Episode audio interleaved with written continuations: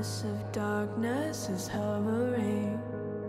The sound of the silence is deafening. Ten billion. 嗨，各位小伙伴们，大家早上好，我是杨老师，欢迎大家来到今天这一期的英语口语每日养成。今天节目当中呢，我们将会来学习这样一个表达，是非常简短的，只有三个单词，叫做 consider it done。Consider it done. Consider it done，交给我们，放心好了，或者说包在我们身上。Consider it done。在读的过程当中呢，我们这个 it 和 done 经常做一个完全失去爆破的处理，就会变成 consider it done。Consider it done。 I'm allergic to kiwi. No, you're not. You're, you're allergic to lobster and peanuts and. oh my God. Uh, it's definitely getting worse. All right. Is your tongue swelling up? Either that or my mouth is getting smaller. All right, get your coat. We're gonna go to the hospital. Is he gonna be okay? yeah, he's just gotta get a shot. Uh, you know, you know, actually, it's getting better. It is. It is. It's, let's not go. Anyone up for Scrabble? Jacket now. But what, what, what about Ben? We can't bring a baby to the hospital. We'll watch him. I don't think so. What? I have seven Catholic sisters. I've taken care of hundreds of kids. Come on, we want to do it, don't we? Well, I was looking forward to playing basketball, but I guess that's out the window.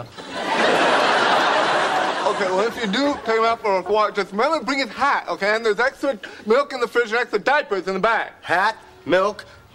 D- Got it. Okay, and throw up a throw up a throw throw. A throw up a thing.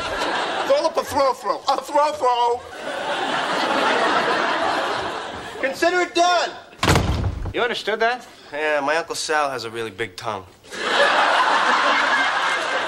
Is he the one with the beautiful wife? 今天节目当中呢，我们说一下这样一个短语适用于什么样的场合。Consider it done。一般来说呢，当别人要求你或者请你做某件事情，你呢会用这样一句话来表明你会非常乐意做这件事情。It is used to say that one will gladly do something that he or she has been asked to do。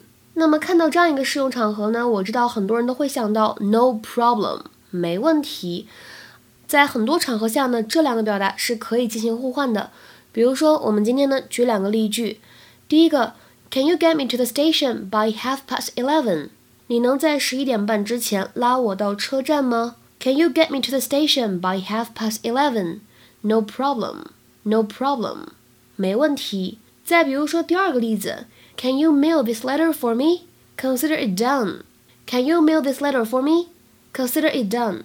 你能帮我把这封信寄出去吗？或者说你能把这封信替我寄出去吗？没问题呀，包在我身上好了。今天的话呢，请各位同学尝试翻译下面这个句子，并留言在文章的留言区。依旧呢是一个对话，你能帮我拷贝一下这份文件吗？没问题呀，交给我，妥妥的。你能帮我拷贝一下这份文件吗？没问题呀，交给我，妥妥的。OK，那我们今天节目呢就先讲到这里了，我们下周再会。This was like me. Ooh, this pull,